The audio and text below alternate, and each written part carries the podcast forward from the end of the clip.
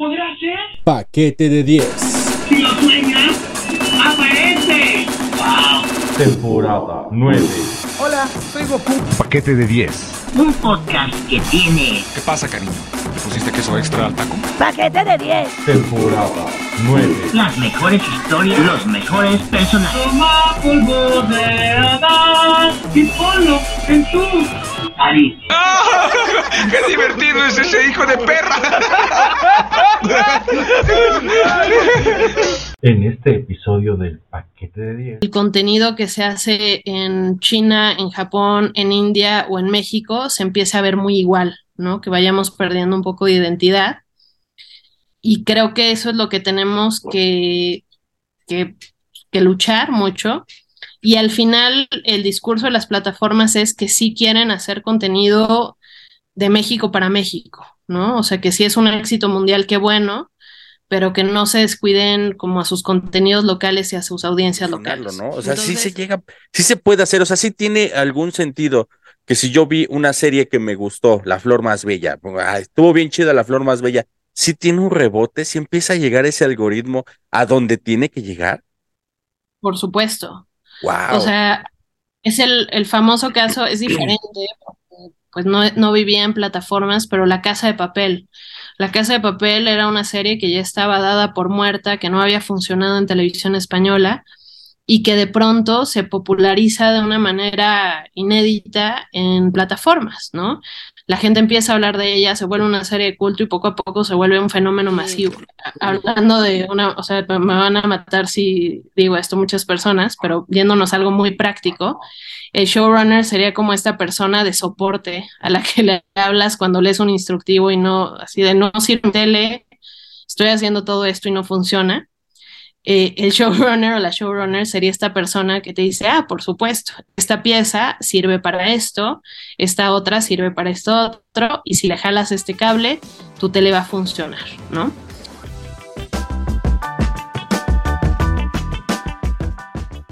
Hola a todos, a todas y a todos los que nos escuchan a través de las distintas plataformas digitales en este podcast Paquete de 10. Gracias a los que nos escuchan a través de Amazon Music, Apple Podcast, eh, Spotify, Anchor. Eh, ¿cuál me falta? Ah, ya estamos en iHeartRadio también. Y este, bueno, ahora que nos ven también a través de YouTube y el videíto que ya aparece en Spotify. Sí, damas y caballeros, estoy de regreso después de dos semanas. que estuve Por a punto de morir. Una- en, en una estuve a punto de morir y en la otra estuve a punto de pisar la cárcel. Entonces, este, Y gente como tú en la cárcel no le va nada bien, No. Entonces no, probablemente no. te hubieras muerto ahí. pierden prestigio en la cárcel, siento yo. Este, pero bueno, el día de hoy ya escucharon a mi compañero de fórmula. Es un placer estar de vuelta. Mi querido Ismael Salazar, ¿cómo estás, Mike? Hola amigos, muy buenas tardes, buenos días, buenas noches, buenas madrugadas, dependiendo el uso horario, latitud y longitud donde se encuentren escuchando este hermoso podcast que por fin se encuentra de nueva cuenta con alineación completa después de unas fatídicas semanas que tuvo mi buen compañero aquí Gustavo Lubiano y que por fin ya estamos de vuelta y Ay, sí. con una temática, una situación que yo desde que me, la propusiste, Gustavo, en la junta de producción que tuvimos, tenía muchas dudas acerca de qué se trataba, pero ya que empezamos a investigar y empezamos a ver de qué ondita, cómo iba, no manches, está súper cañón lo que hace nuestra invitada el día de hoy, ¿eh? Sí, es algo que la neta merece muchas dudas. Pues mira, el día de hoy, y para todos y para todas, todos, el día de hoy está con nosotros Fernanda Guiarte. Ustedes dirán, bueno, para los que están dentro de la industria y saben, pues Fernanda Guiarte es muy famosa, tiene un gran prestigio, porque es escritora, hoy es escritora ex- exclusiva para Netflix, pero ha trabajado para HBO, ha trabajado para muchísimas otras ventanas y plataformas. Además de que es muy joven y es un gran talento, eh, teníamos la inquietud porque platicando con muchísima gente, hoy día lo que hay en las plataformas, lo que se consume de contenidos audiovisuales, pues muchos están en todas estas que ya conocen, ¿no? Amazon, Apple Plus, este, etcétera, ¿no? HBO, y ya está, bueno, ya desapareció, va a desaparecer. Pero eh, era muy importante tener una figura como Fernanda, eh, una voz femenina. Sobre todo esta semana, Mike, que Sí. me parece muy importante. Porque No todo el mes, güey. Ya ese, ese desmadre de es un día nada más, ya fue, güey. Ya es todo el mes cuando, cuando pero- ya se debe de tomar. Pero hay algo bien interesante, porque yo siempre he creído que los directores y las guionistas, o los guionistas, pues han decidido y han renunciado a su ego porque están detrás. A diferencia de los actores, ¿no? que queremos ser vistos porque mamá nunca nos quiso. Eh, alimentar Entonces- su maldito ego.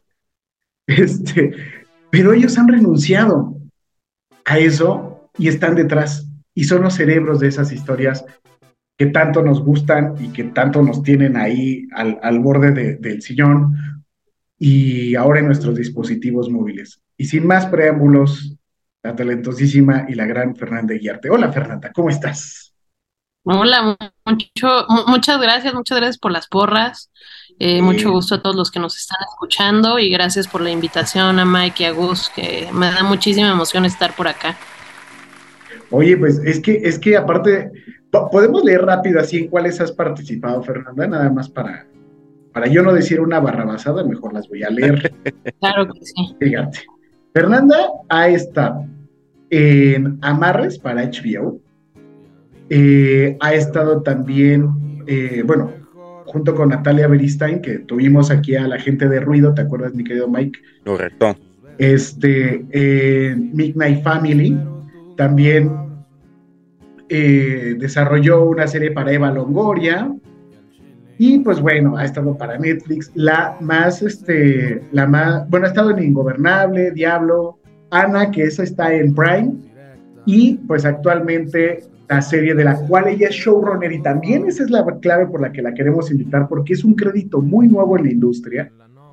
Ella es showrunner de una serie que está en Netflix que se llama La Flor Más Bella y de verdad ha sido de las series más chulas que yo he visto últimamente. Y no porque Sí. esté Fernanda aquí, te lo juro, y se lo dije a ella, o sea, es una serie teen bien sana y bien, bien chida. Y pues, ver, ya, ya te me estás adelantando demasiado, Gustavo. Amigos, si ustedes son igual de, de neófitos en todo este ambiente, igual de fifas, igual de simples que su servidor, van a decir, ah, sí, ya, yo sí vi esa serie, yo vi esa serie, yo también vi esa serie, pero yo nunca vi a Fernanda. No es, no es extra de televisión, güey. No es que está atrás de las, de, de las cámaras de alguna forma, digamos, literal, sino que es una showrunner. A ver, Fernanda, antes de que entremos a todas estas series y películas y todo lo que te hace, pues a lo que te dedicas, platícanos un poquito a los que no sabemos qué es una showrunner, de qué se trata, de qué va, qué onda lo que te dedicas tú.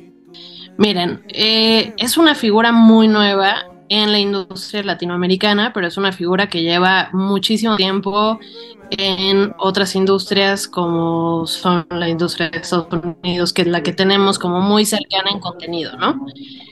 La figura de showrunner tiene la idea de regresarle cierto poder, y digo poder entre comillas porque no me gusta que se sienta como este, esta definición de buscar estar empoderados o tener el poder sobre alguien más, pero le regresa el poder en la historia a una figura que es la figura del jefe de escritores o de la jefe de escritores que ha estado en el cuarto, que conoce el proyecto desde que inicia, ¿no? Desde el banderazo 1 hasta el banderazo final. Eh, por ejemplo, las directoras o los directores participan en una serie en el momento del rodaje, ¿no? Y participan en preproducción y por supuesto que cerrando los capítulos y tal. Pero antes de preproducción hay un proceso que a veces es de cinco años, cuatro años, tres años, diez años, de levantar una serie, de crear esa serie junto con un equipo de escritores eh, pues muy variado. Y en eso está la figura del showrunner, ¿no? ¿Por qué es importante esto? Porque hay decisiones que a veces se toman dentro de un rodaje sin saber por qué en el papel hay algo, por ejemplo, el, vestido rojo, ¿no?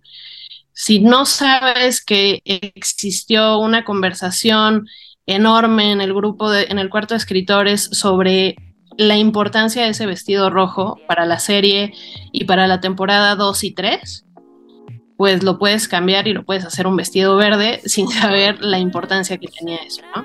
Entonces, la showrunner o el showrunner tiene que ser esta persona que está detrás de las decisiones creativas Y a mí lo que se me hace lo más bonito de este trabajo es que nuestra chamba es comunicar a cada uno de los departamentos qué es lo que queremos contar para que cada uno de esos departamentos lo traduzca a su lenguaje, ¿no? Nosotros no solo trabajamos con lo que todo el mundo supone que son actores, directores, productores, postproductores, hay compositores, ¿no? Compositoras en el caso de La Flor Más Bella. Entonces, alguien que está en, ese, en esa figura showrunner tiene que tener la capacidad de transmitir de qué va tu serie y por qué es importante cierta decisión de score, cierta decisión de efectos especiales, cierta decisión hasta el más mínimo, más mínimo detalle. Entonces, eso es lo que ha cambiado y ahí le regresa, como decía al principio, el poder a quienes han tenido como la idea y a la famosa figura de los creadores y de las creadoras que en México no teníamos muy presente y que casi siempre se va al director o al productor o a la productora, ¿no? Y justo, justo quería llegar allá, durante muchísimos años en la industria audiovisual, el crédito final, el chonchote así, de los productores de o el director. Pero ahora esto ha cambiado. Eh, eh, y, Fernanda, esta responsabilidad de comunicar a los distintos departamentos para que un producto llegue a la televisión. O sea, yo, yo lo pienso, o sea, voy a ponerme desde la tía Chela, ¿no? La tía Chela que pues no sabe que existe un guionista, la tía Chela que no sabe que, existe un, un, First ID, que existe un departamento de producción, que son semanas de post, semanas de producción y semanas de, de, pre, o sea, ella nada más se sienta a ver la televisión y dice, ah, me gusta, no me gusta. Esta responsabilidad de contar la historia en el showrunner, no nada más desde comunicar los departamentos, o sea, el showrunner estoy entendiendo entonces que también es el responsable de todos los elementos que juegan en torno a la historia. Entonces, entendamos que el showrunner debe ser guionista o no necesariamente. Es una super discusión eh, de la industria en estos momentos, eh, porque por supuesto que hay muchas personas, directoras, directores, productoras, productores, que quieren tener el papel de showrunner y por supuesto que lo pueden tener si están en el cuarto de escritores, ¿no? Eh, lo importante de esa figura es conocer el material, como les decía hace un rato, desde el punto de inicio, ¿no? Desde la primera idea que sale hasta la de por qué está ahí, eh, tener como el material muy claro y sobre todo nunca olvidarnos del por qué estamos queriendo contar esa historia que estamos contando, ¿no? Entonces lo puede adoptar otra persona, por supuesto, pero si se toma esta labor de estar en el cuarto de escritores, que usualmente tiene cinco, seis, a veces muchísimos más escritores y escritoras, y llevar la historia desde ese momento, ¿no? Ese es, ese es como el gran cambio eh, de paradigma y lo que cambia es que antes los escritores y las escritoras estábamos en un momento en el que nos olvidábamos del guion en cuanto lo entregábamos, ¿no? Nos encerrábamos un año o dos años a escribir el material, lo entregábamos y dos años después veíamos el resultado y decíamos, no, ¿no? ¿Qué hicieron? Y no en un qué hicieron. Y, y, esto genuinamente no es de una cosa de, ah, esta, esta gente torpe o que no, que no, que no entiende. Todo lo contrario. Eh, creo que algo que pasa cuando estás eh, ya cercano a los puestos de producción es que entiendes todo lo que no se entiende al momento de escribir, ¿no? Para nuestras tías que nos están escuchando, que nos están viendo, eh, un guion es como si fuera un instructivo, ¿no? Eh, mis papás todavía tienen la duda que, si me dedico a, escribir nada más los diálogos, ¿no? no entienden por qué puedo vivir de poner hola, ¿cómo estás? Ok, ok. E, e, eso no es un guion. Un guion es una figura pues, mucho más compleja que la manera más fácil de describirla es que es un instructivo. Y ese instructivo, al leerlo personas de los diferentes departamentos, ¿no? Desde los actores hasta los encargados de props, los encargados de arte, los encargados de locaciones, al leer ese instructivo tienen que entender qué hacer en cada uno de sus departamentos, ¿no? Pero cuando no existe una comunicación entre la persona que escribió ese guion y la persona que lo está ejecutando, pues muchas veces se hace un desastre, ¿no? Entonces, eh, hablando de una, o sea, me van a matar si digo esto muchas personas, pero yéndonos a algo muy práctico, el showrunner sería como esta persona de soporte a la que le hablas cuando lees un instructivo y no, así de no sirve tele, estoy haciendo todo esto y no funciona. Eh, el showrunner o la showrunner sería esta persona que te dice, ah, por supuesto, esta pieza sirve para esto, esta otra sirve para esto otro, y si le jalas este cable, tu tele va a funcionar, ¿no? Eh, eh, con esto hay, hay, como toda una, también todo un debate y toda una discusión sobre mm, qué pasa eh, lo autoral, ¿no? Lo, autoral de las historias. Eh, ¿Qué pasa cuando eh, alguien está tratando de contar una historia y de repente llega una directora que la quiere contar diferente? O un postproductor que tiene otra idea de lo que se tiene que hacer, o una editora que quiere que el ritmo sea diferente a lo que se había planteado en el cuarto.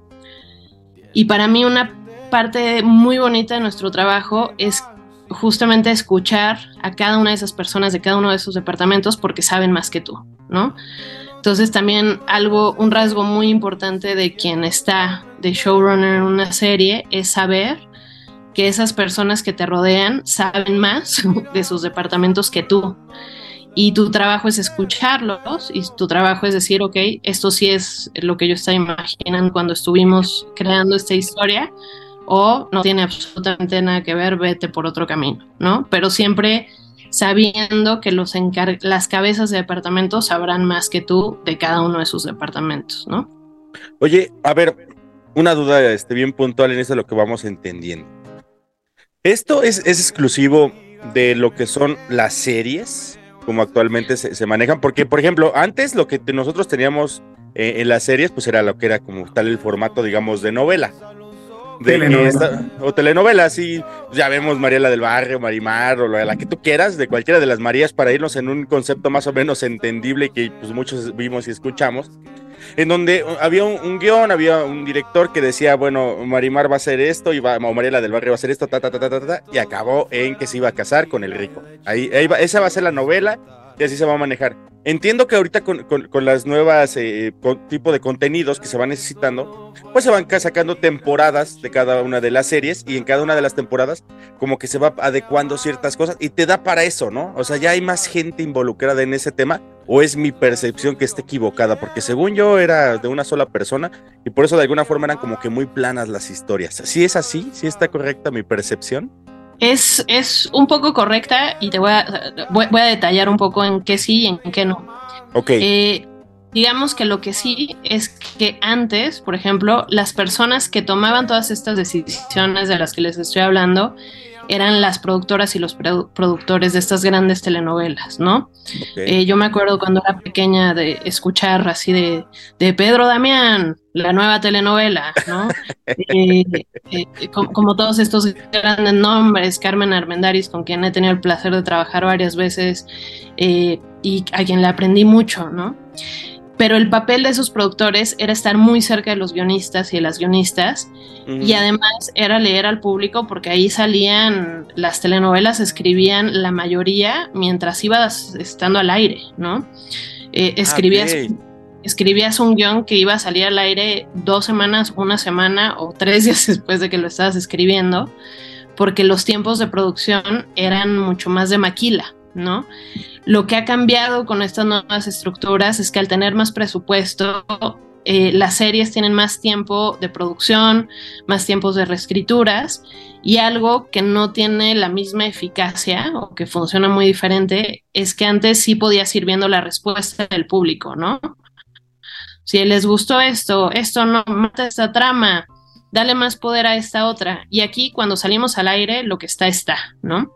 Entonces, esta figura nueva del showrunner eh, creo que tiene más que ver con, la diferencia de las industrias y cómo cuando se empezaron a hacer series en Estados Unidos hacía falta ese papel. Eh, yo creo que también tiene muchísimo que ver con la figura tan importante de las personas que escriben en, en la industria gringa que tienen un poder eh, muy, muy, muy grande desde una cosa de sindicatos y que poco a poco la adoptamos porque pues sí, en nuestra industria lo que conocíamos era justamente las telenovelas, ¿no? Y en el caso del cine, por ejemplo, eh, sería el papel de la directora o del director el que más se parecería al papel de showrunner, pero como en las series casi siempre hay dos o tres directores, necesitas una voz que sea quien homologue esas voces, ¿no? Si vas a tener una directora que hace tres capítulos, otro director que hace cuatro y otra que hace dos, necesitas a alguien que se dé cuenta que esos directores estén hablando el mismo idioma, ¿no? Y por Entonces, eso es necesaria ¿También hay showrunner en, en, en, en películas? Porque yo entendía que era para series No. y para situaciones de continuidad. En las películas sería el papel más parecido al de la directora, ¿no? Ah, ok, ok. la directora sería quien traduce este guion, lo haya escrito o no, tiene que estar muy empapada o muy empapado del, del guion que va a filmar. Y su trabajo también es traducir todos los demás departamentos e inspirarlos, ¿no? Debemos culpar al showrunner entonces cuando, no sé, estás viendo Narcos, la serie, ¿no? Narcos México. Y de momento ves tres capítulos que "Ah, está interesante. Y luego el cuarto capítulo es así como, "Ah, cabrón, ¿por qué se siente distinto la cámara, el tipo de imagen? Este actor ya se siente medio raro. Eh, este asunto como de, este surcido invisible que, que debe tener eh, cuando invitas a varios directores a una serie, ¿es responsabilidad entonces del showrunner? Sí, totalmente. Eh, creo que también hay muchas decisiones. Tal vez puedes ver un capítulo que se sale del esquema y muchas veces puede ser algo intencional o muchas veces puede ser un error de o sea, que, que que en lenguaje narrativo de repente alguien saltó y pues quien estaba showruneando no se dio cuenta porque además pues estaban haciendo otras mil cosas, ¿no? Es un trabajo muy, muy agotador es un trabajo que necesita un montón de tiempo, entonces, pues, evidentemente, eh, también lo que siempre digo, las producciones que se hacen en Estados Unidos tienen el doble o el triple de tiempo que tenemos nosotros, ¿no? Y de presupuesto. Entonces estamos tratando, y presupuestos, ¿no? O sea, está escuchando, no me acuerdo, lo voy a decir mal, pero que eh, The Last of Us tienen 13 millones de, de dólares por capítulo, una cosa así. Y bueno, acá con eso haces tres series, ¿no? Eh, Así que la- totalmente nos gustaría que fuera broma, pero es súper en serio, ¿no? Y entonces eh, el papel de Latinoamérica pues termina siendo diferente al papel de un showrunner en una industria que lleva mucho más tiempo trabajando series, ¿no? Ok, Oye, ahora, ah, vas, vas, vas, vas, Voy. vas. eh, te iba a preguntar con relación a algo que has estado tú diciendo constantemente, que es la respuesta del público. Entiendo que, que en aquellos entonces, eh, bueno, dicen, y te pregunto también cómo era, eh, la situación de lo que era el rating, que había como medidores de rating y ese te decía qué tanto iba funcionando, eh, retomando el, ejemplo que te ponía de, de Mariela del Barrio, se murió Soraya, no mames, se cayó el rating bien cabrón, güey, revívela, yo no sé cómo le hagas, güey, mándala a Houston y que le ponga la cabeza algo y está loca y regresa más loca que nunca. ¿Cómo miden el rating? Si es el rating la respuesta del público y cómo se maneja ahorita. Ahora es diferente y muy interesante porque las plataformas tienen la respuesta directa minuto a minuto de cómo va reaccionando el público ante lo que está viendo, ¿no? Existe la famosa regla de los primeros tres minutos que dice que si logras que la gente que te está viendo se quede esos primeros tres minutos, que no haya un escape y que apagues la tele, las probabilidades de que se quede la gente son mucho mayores, ¿no? Ah, yo pensé Hay que la otra, medidores de regla de los, la otra regla de los tres minutos de que si tres minutos y decías, ay, perdón, es que te mueves bien rico y no, vea, no tiene nada que ver esa. Es parecida, parecida pero en algoritmo. Ah, va, va, va, Ahí ok, por- lo menos te pueden pasar métricas, ¿no? Aquí yo creo que Sí. muchas chavas tendrían ganas de, y chaves y chavos, pasar métricas y decir, mira, aquí la verdad, no, aquí me daban Servirían esas métricas bien cabrón, ¿eh? Te ahorrarían muchos, mal, ma- muchos sinsabores, yo creo.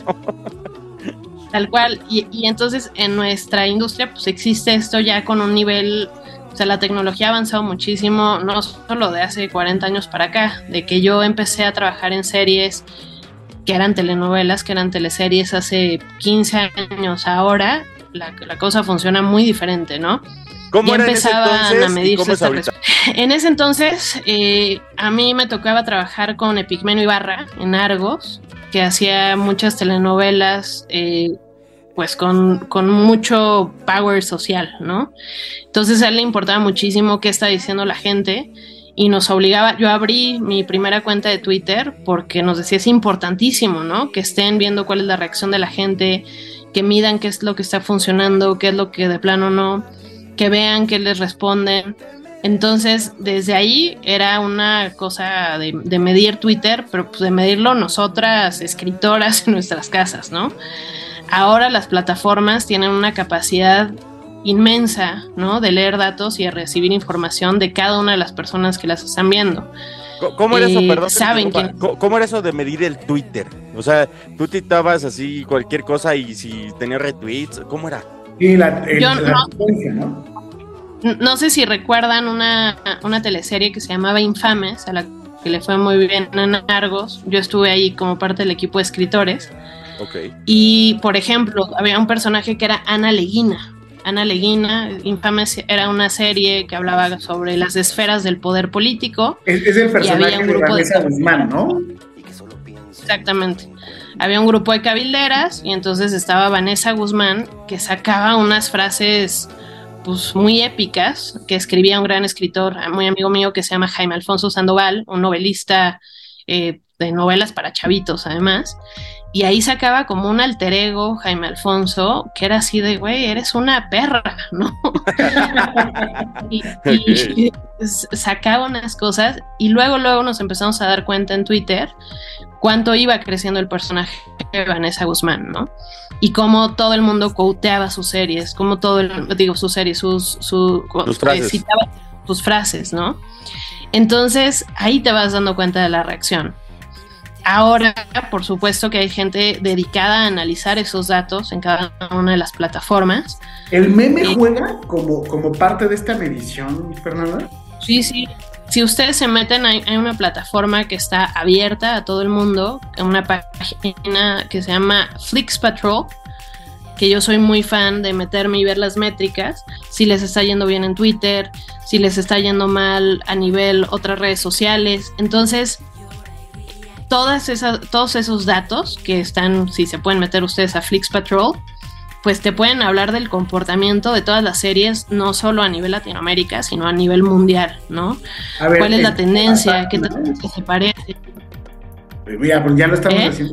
Te- Ya, ya es como un reality, fíjate. Estamos, estoy entrando aquí a, a Flix Patrol y fíjate. Mm.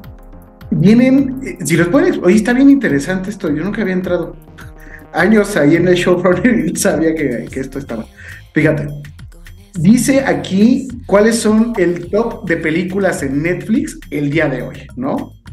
Eh, las series de televisión, el top de películas y series en Netflix por país. O sea, por ejemplo, en el caso de Argentina, lo que más están viendo es Love at First Kiss, ¿no? Es como la que están viendo. Pero, por ejemplo, lo que están viendo en Jamaica es una serie que se llama Sex Life. Y, por ejemplo, el que está bien padre en Venezuela, pues no, porque no hay internet. Este, Este y, así, y así están, ¿no? Este, así se van moviendo. Pero esta medición, Fernanda, ¿cómo la hacen? O sea, ¿es la regla de los tres minutos? ¿O es cuánto te saltaste un capítulo? Porque también decían que eso contaba, ¿no? Si tú estás viendo Netflix y de momento lo dejas ahí y te preguntas si sigues ahí, no regresas, si te brincas a otro capítulo, si le pones pausa, apagas la televisión y regresas, pues todo eso altera el algoritmo para que una serie tenga éxito. Inclusive, si me permites, yo creo que mejor esa la contestamos regresando de la pausa, amigos, porque sí está bien interesante esa pregunta de qué tanto mides y también uno para pues, poder manipular, ¿verdad? Si me está gustando la, la serie, ver cómo, cómo le puedo yo poder continuar o, o si la dejo así que corra. Todo eso, ¿qué les parece si mejor lo contestamos regresando de la pausa de aquí del paquete de 10? No nos tardamos absolutamente nada, seguimos aquí con Fernanda Eguiarte, showrunner y culpable de que estén las ch- series chidas o no, hasta donde voy a entender. No nos tardamos nada, esto es paquete de 10, ahorita venimos. Hola, ¿qué tal, Paquete Lovers? Vengo a traerles algo que está muy chingón y es lo siguiente. Vengo a traerles todo lo que es la nueva galería de Paquete de 10. Ya sean tus gorras, tus tazas, tu termo del Paquete de 10, que está muy chingón, por cierto, o todo lo que quieras. Y muy en especial, ahorita que está haciendo los días de frío. No, hombre, qué frío ni qué nada. Ahorita el calor está con todo. Y para eso les traemos la gorrita del paquete de 10 y obvio las playeras de manga corta del paquete de 10 son full color, full print. Están súper frescas, están súper chingonas para que estés fresco y muy a gusto en este calorcito tan rico que está. Y por si fuera poco, ahí les va una promoción que les va a encantar. Mándenos un correo a paquete de 10 gmail.com y pídanos su gorrita gratis. Sí, lo escucharon bien. Gratis del paquete de 10. No te preocupes más por el sol. Nosotros nos preocupamos con nuestra gorra del paquete de 10. Así que ya lo sabes. Mándanos un correo a paquete de 10 gmail.com o mándanos un mensaje directo por cualquiera de nuestras redes sociales y pídenos tu gorra y te la mandamos gratis. Sí, lo escucharon bien, gratis. Así que ya lo saben, no se queden sin su gorra del paquete de 10 para que este calor sea soportable. Yo soy Mike, esto es Paquete de 10, continúen viendo nuestro episodio. Bye. Dame esa estrella, divina mujer. Porque esa estrella eres tú, porque esa estrella eres tú, porque esa estrella eres tú. Estamos de vuelta, damas y caballeros, este, en este episodio. Ya escucharon ahí este, que la publicidad, lo que pueden comprar en paquete de 10. Suscríbanse, denos like, este, compartan, ranquenos en, Ranquenos es lo que iba a decir. en cualquiera de las plataformas. Y, ¿saben qué? También escucharon la canción con la que siempre regresamos después del corte. Esta canción se llama eh, Mi estrella eres tú, es de Los Ángeles Azules y Pati Cantú. Y es pues la canción principal de la serie que showronea, escribe y creó la gran Fernanda Yarte. Entonces, este, pues, pues vamos a, ahorita, bueno, y también con, eh, con Michelle Rodríguez. Que, que- es la otra cabeza de creativa del proyecto. Pero dejamos una pregunta al aire, mi querida Fernanda, respecto a cómo podemos ayudar a una, a una serie o qué tanto depende de nosotros que una serie ya no continúe, la bajen, la pongan en el top 10, este, que Paco Ramos diga que creen que esto sí es top 10 de Netflix, esto no. Eh, Yo siempre he pensado eso, güey, que es como una pinche conspiración, así bien mamona. Porque qué casualidad una pinche serie que yo veo y digo, no está tan chida, nomás la número uno, fíjate, qué Sí, cosas de la vida. O sea, sí está así como que eh, maiceada esa, esa, esa Sí, respuesta o, del o público. solo, o solo lo que le gusta a Paco Ramos está en el top 10. No sé, no sé, son preguntas que yo tengo. Este, ¿cómo, cómo es eso? No. O sea, me, me quita, le quita puntos a la serie si yo le La- pongo pausa, la brinco, me regreso. ¿Qué onda? La, la verdad es que es muy cierto, ¿no? Yo también hace años decía, no, seguramente alteran o pueden llegar a alterar para ver qué es lo que funciona o no, qué es lo que no funciona, pero no, ¿no? O sea, justamente eh, plataformas como Flix Patrol no tienen datos reales de oficiales, pues tienen datos reales pero no oficiales y todos los datos coinciden con los tops de las plataformas, ¿no? Eh, incluso a veces salen antes, salen horas antes de que la publique eh, Amazon, Netflix o demás. Entonces sí existe una cosa real que son los números y los números mundiales. ¿Qué es lo que pasa? Que el algoritmo se alimenta a sí mismo. Entonces, cuando el algoritmo empieza a ver que algo está funcionando muy bien, aunque no te guste a ti o a nuestra abuelita o a quien sea, empieza a soltar más, más, más y más eh, mensajes para que la gente consuma esa serie que se está dando cuenta que funciona. Eh, yo creo que hay cosas que no están medidas. Por ejemplo, el gran éxito que tuvo Squid Game hace dos, tres años. Seguramente sabían que iba a ser una serie a la que le podía ir muy bien en Asia, pero que se convirtiera en el fenómeno en el que se convirtió, no sé si lo tenían proyectado, dudo mucho que lo tuvieran proyectado, justamente porque si tú ves los capítulos finales de Squid Game, eh, pues, tiene como fallos importantes a nivel guion, ¿no? O sea, no se siente como, como esta cosa de el detalle minucioso de un proyecto que sabes que será un éxito mundial. Y lo fue. Y es algo que funciona muy bien y que conectó con, con el público. A mí me encanta esa serie, por ejemplo y me sorprendió muchísimo y de repente nos empezamos dando cuenta que hay contenido eh, coreano o turco que empata mucho con el público latinoamericano, así como hay eh, telenovelas o series latinoamericanas que empatan muy bien con público de otros lugares, ¿no? Ahora está el gran éxito mundial de Triada, que es una producción mexicana, que a mí no se me hace coincidencia que sea una serie creada por una creadora que se llama Leticia López, de Oscuro Deseo, que fue para Netflix, hasta Las Aparicio, ¿no? que fue un éxito a nivel nacional en el momento en el que salió hace unos años en México. Entonces, todo esto, toda esta tendencia, de repente, pues sí creo que hay gente a la que se le da eh, una cosa de un, de un éxito mundial mucho más fácil, ¿no? Que saben leer a las audiencias universales como las sabían leer en su momento eh, las creadoras o los creadores de telenovelas que viajaban súper bien hace 20, 30, 40 años. Oye, y ahí, quiero, quiero, quiero preguntarte, porque esto ya tiene que ver más contigo.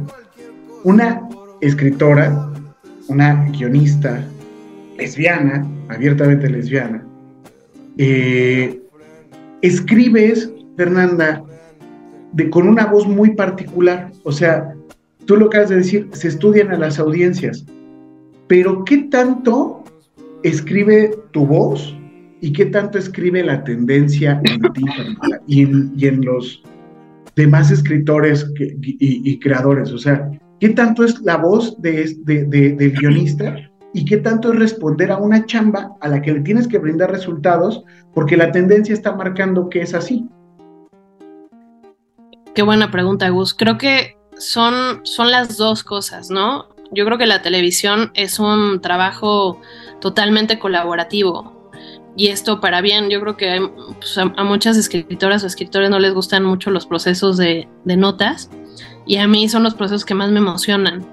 Y la presencia de estos ejecutivos o ejecutivas de las plataformas que conocen esos datos que muchas veces tú como escritora, escritor, o, showrunner o productor no tienes, te pueden dar mucha luz, ¿no? Porque sabes hacia dónde va una tendencia que por más que tú tengas el top 10 de Netflix, no sabes qué funcionó de una serie.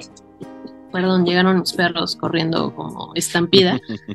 Eh, muchas veces no sabes por dónde, ¿no? Y no sabes por qué una serie les funcionó más que otra. Entonces, hacer un trabajo en equipo con esas personas que tienen esa cantidad de información que viene directamente del público, pues es enorme, o sea, es una gran oportunidad. Creo que el reto general de la industria está en cómo leemos esos datos, ¿no?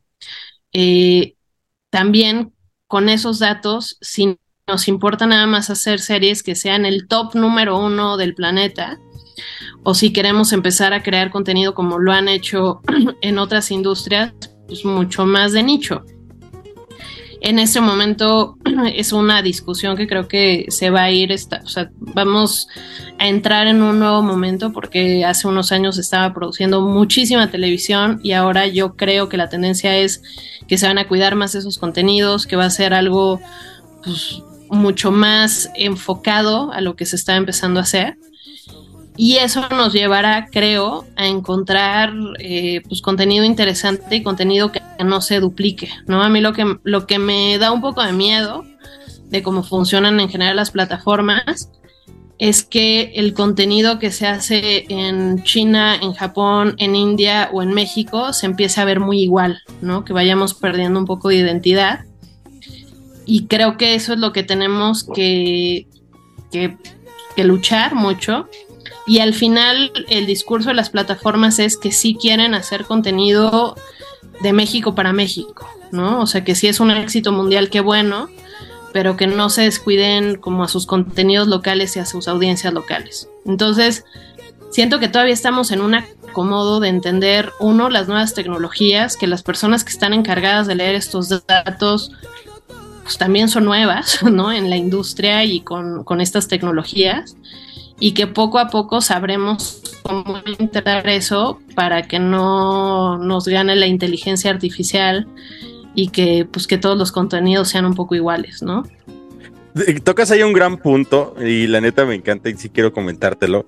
Porque recuerdo cuando, cuando vi, por ejemplo, la, la serie esta de She-Hulk, al final hacen como una situación ahí como de, de burla, escarnio un poquito a, a, lo que era la, la, inteligencia artificial que iba produciendo las series que efectivamente ya muchas parecen ser igualitas, ya no digamos parecidas, o sea, ya vienen como que A tiene que ir a B, luego a C y luego a D y ahí terminamos. Y cuando empiezan a ver ciertas joyitas ahí eh, particulares, como mencionabas, por ejemplo, esta de Squid Game, del juego de calamar para los a los no adeptos de Marta de baile. El, el, el, el, juego de calamar fue algo que rompió paradigmas y puede ser que ahí se base su, su, su, éxito. Pero entonces debemos de ir entendiendo o cómo tú nos aconsejarías con el conocimiento que tienes de qué sería lo más conveniente consumir. Uno, la serie que va siempre encaminada a como hablábamos ahorita, lo que te decía de este ejemplo de la serie de She-Hulk de Disney Plus, o algo así como que más diferente a lo que va. ¿Cómo puedo ir yo perfilando el, el contenido, que es el, como iniciamos más o menos este, este segundo bloque, de la, de la, comunicación que le podemos ir dando? Obviamente son algoritmos de masas, o sea que estamos hablando de miles de millones de reproducciones y en el minuto tal eh, tuvo más, este, digo, hasta en Facebook lo podemos ver.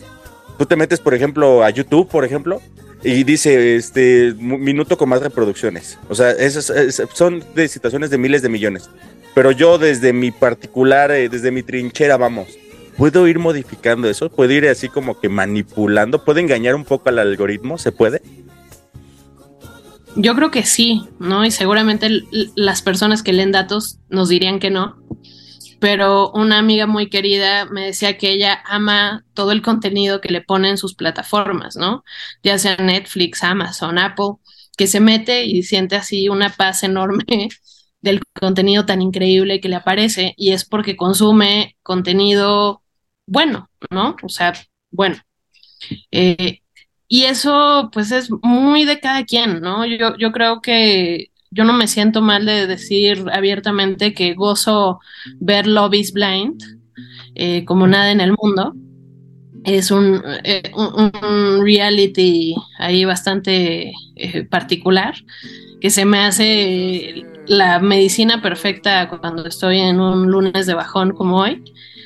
Pero también creo que lo que tenemos que recordar todos, sobre todo en, un mercado como Latinoamérica, es que apoyar productos como el de la Flor Más Bella, y no lo digo porque sea nuestra serie, lo digo auténticamente, productos que apuestan a algo que rompe paradigmas y que rompe con la manera en la que hemos hecho televisión desde hace muchos años, desde tener gente morena, ¿no? En papeles eh, protagónicos desde la importancia de tener a una protagonista gorda, desde lo crucial y o sea, necesario de tener la historia de alguien tan increíble como Mitch Rodríguez, que es en quien se, inspi se inspira esta historia, ¿no?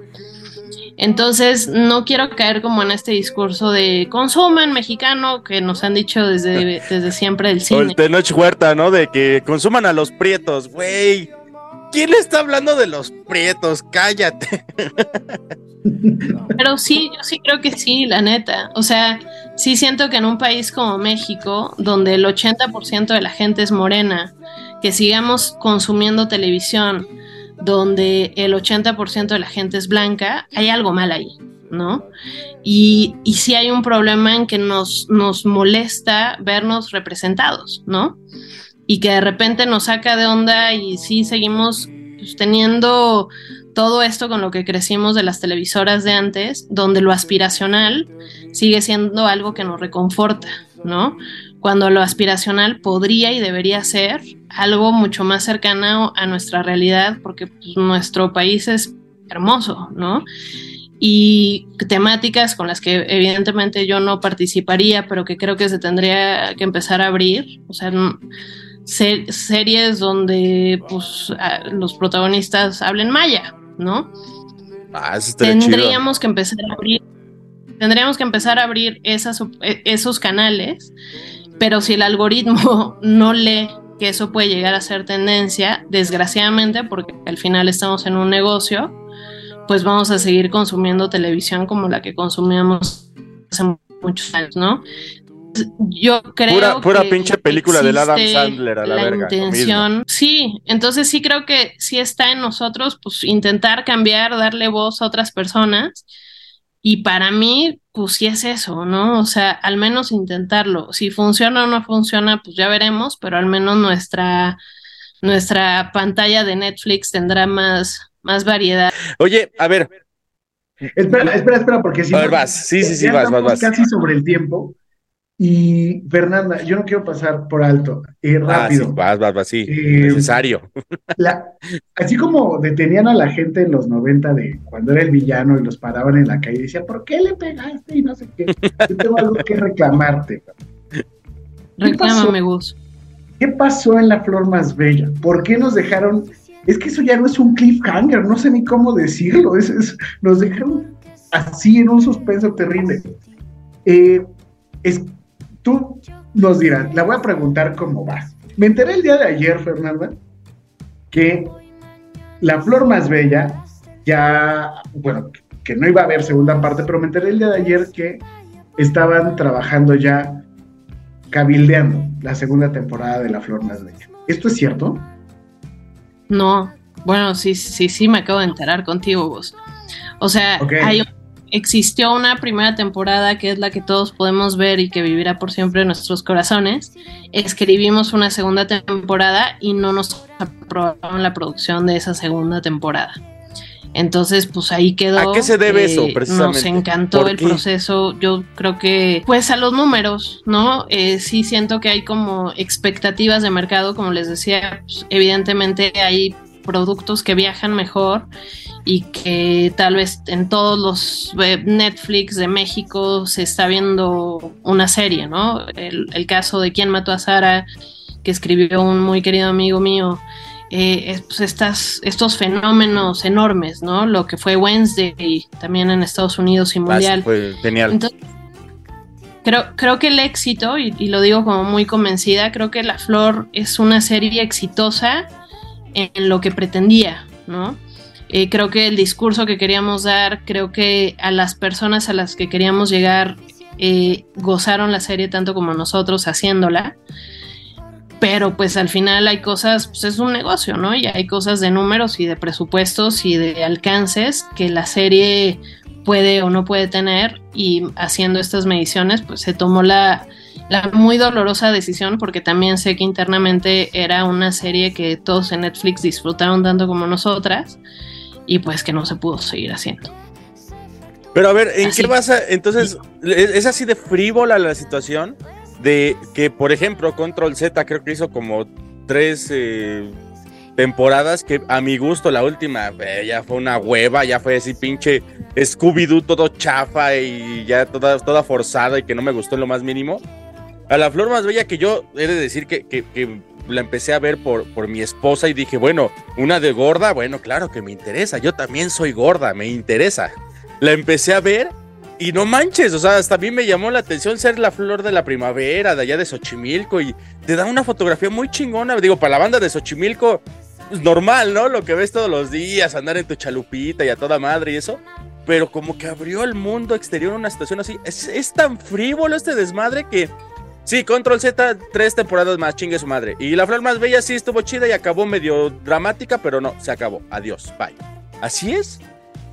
Pues es que no es que así sea, pero es que al final sí hay números, ¿no? Y ni siquiera es que nos pidan hacer los números de Control Z, es que cada proyecto tiene expectativas, ¿no? Como si vendes playeras y sacas cinco playeras y pues una le encanta a un público muy específico, pero pues necesitas vender 100, ¿no? Entonces también pues, al final vivimos en, un, en un sistema de consumo y al final yo creo que poco a poco se van a ir ajustando, o mi deseo es que se vayan ajustando esos números y esas proyecciones, donde tal vez una serie pequeña, eh, el caso, si se meten a Flix Patrol, por ejemplo, eh, hay una serie muy chula que justo empecé a ver que se llama División Palermo. Y División Palermo no ha tenido este éxito mundial, pero es una serie que llegó a un segundo o tercer lugar en Argentina. Yo creo que tiene números, no lo sé, desconozco, pero que debe tener números parecidos a los de, a los de La Flor. Y en ese mercado sí funcionó renovar una segunda temporada, ¿no? Entonces mi ilusión es que en mercados como el mexicano sí siga existiendo lugar para series como La Flor Más Bella. Yo la verdad no tengo ni idea de cómo esté funcionando en las plataformas y cuál vaya a ser la, la proyección a 2025, a 2030 o al 2050 que estamos todos viviendo en los metaversos. Oye, pero, pero entonces sí se puede engañar al algoritmo. Sí tienes tu forma, digo, porque no hemos entrado así puntualmente a ese punto. Y amigos, a ver, pongan atención. ¿Cómo puedo hacer para que a mí que me gustó la flor más bella, sí tenga como más reproducciones? ¿Cómo se hace? Yo tengo un plan que es convencer a Bad Bunny. Estamos ahora nominados a los premios Glad. Y en los premios Black Glad va a estar Bad Bunny de invitado. Entonces mi, mi meta en la vida es en, en los premios ir con Bad Bunny y decirle, Bad Bunny, Benito, por favor, préndele a la flor más bella y si te gustas, nos un shout out, ¿no? Ahí está. Entonces creo, que sería una muy buena... invítalo, invítalo ahorita aquí en el paquete de 10, él nunca se lo pierde. No, normalmente tengo mensajes con él muy seguido. No se pierde el paquete de 10, invítalo, por favor. Genito, sé que eres muy amigo de Mike y de Gus. Eh, nos vemos en los premios GLAD. Ojalá escuches esto y hagas que la flor más bella se vuelva un hitazo mundial y re- muy repentino. Eso. Y es una gran serie. Oye, Fer, pues, pues, híjole, es, es un tema bien, bien extenso. Platicaba con Mike, estamos viendo la posibilidad de que vengan los de Parrot Analytics aquí. Estaría increíble. Un poquito más de cómo va funcionando esto, porque al final lo que consumimos. Hoy en día, aunque la televisión abierta sigue siendo el gran mercado y genera muchísima lana y se produce con tres pesos, la verdad es que la gente ya no es tan tonta como antes y busca otro tipo de cosas nos ofertan las plataformas. Entonces, eh, la verdad es que para mí ha sido primero un gusto conocerte, tratarte, escucharte cada semana, este, eh, eh, explicando muchas cosas, teniendo la visión que tienes y otro pues que hayas estado en este episodio explicándonos esto porque al final del día pues ya es lo que vivimos necesitamos saber cómo funciona necesitamos saber cómo consumimos y sobre todo conocer a las voces que están detrás de todo lo que nos va, de las historias que nos van apasionando, que a veces nos generan discrepancia de, güey, si me gustó o no me gustó. Y la neta es que es una persona bien chida. Y, y- y, pues muchas gracias. Gracias, Gus, qué bonito. Te quiero, ya lo sabes. Yo también. Y para cerrar, por favor, dinos, este, Fernanda. Danos unos tips, porque digo, te me has estado yendo por la tangente. Ya hasta metiste a mi amigo Bad Bunny en esto. Benito, ya la escuchaste, pero si no llega a hacer nada Bad Bunny, porque luego es bien chillón y no quiere luego hacer las cosas. Sí, no te le acerques con el teléfono, Fer, porque Sí, lo avienta. Sí, Lo avienta. sí, ¿no? sí. Sí, sí, sí, no, no, no, no, no tiene caso. ¿Qué puedo hacer yo? Danos así tips así muy sencillos. Que, para que yo pueda apoyar una serie que yo me aviente. Porque luego, fíjate que luego es ese miedo que nos da a los consumidores de, de- algún tipo de- de productos de este tipo. Si experimento con una nueva serie, la veo. Digo, a ver, vamos a ver. Una de coreanos, por ejemplo. La veo y si la empiezo a ver y estuvo buena, me van a salir más eh, series de ese tipo. Pero si no estuvo tan buena, me van a salir más series de ese tipo. ¿Cómo puedo hacer para que me salga contenido en caso que me haya gustado? ¿Y cómo puedo hacer para que me deje de salir ese pinche contenido feo? Lo que creo que tenemos que hacer es sí darle al algoritmo algo diferente, ¿no? No ¿Cómo solo desde consumiéndolo, consumiéndolo y hablando de él, ¿no? Eh, yo muchísimas veces he disfrutado una serie y no lo pongo en Twitter o en Instagram, no genero contenido al respecto, ¿no? Yo creo que Sí. no sabemos y que a veces no somos conscientes del alcance que tenemos, aunque tengamos 50 seguidores en Instagram o 100 en TikTok, hacer ese contenido sí crea pequeñas avalanchas que van llegando a otras y otras y otras personas, ¿no? Creo que el efecto, eh, pues, por ejemplo, no sé si que se acuerdan del, del exitazo que fue Queen's Gambit, eh, que no me acuerdo cómo se llama en español, la del ajedrez. Gambito Esa de serie- dama, ¿no? Gambito Gambito de de dama. Dama. Eh, ahí, pues, en México no tuvo promoción alguna, ¿no? Pero empezó el famoso boca en boca y poco a poco todo el mundo le empezó a ver y se empezó a generar como una discusión en redes muy grande y eso hizo que la serie creciera y creciera y creciera, ¿no? Hay algo que a mí me encanta, eh, que también eh, es como otra de mis fantasías, pero lo que hicieron los, los adolescentes y los chavos en Reddit con Game Planet, se organizaron eh, también que lograron crashear al mercado de acciones de Estados Unidos, ¿no? O sea, se organizaron también que revivieron a Game Planet y al revivir a Game Planet lograron que las tendencias pues, fueran unas muy poco predecibles y lograron pues boicotear a, a- a empresarios y a financieros de todo el poder del mundo, ¿no? O sea, sí se llega, sí se puede hacer, o sea, sí tiene algún sentido que si yo vi una serie que me gustó, La Flor Más Bella, ah, estuvo bien chida La Flor Más Bella, sí tiene un rebote, sí empieza a llegar ese algoritmo a donde tiene que llegar. Por supuesto. Wow. O sea, es el, el famoso caso, es diferente, pues no, no vivía en plataformas, pero La Casa de Papel. La Casa de Papel era una serie que ya estaba dada por muerta, que no había funcionado en televisión española y que de pronto se populariza de una manera inédita en plataformas, ¿no? La gente empieza a hablar de ella, se vuelve una serie de culto y poco a poco se vuelve un fenómeno masivo. Entonces yo sí creo que hay manera, no de engañar al algoritmo, pero de organizarnos para que el algoritmo reaccione a lo que queremos consumir.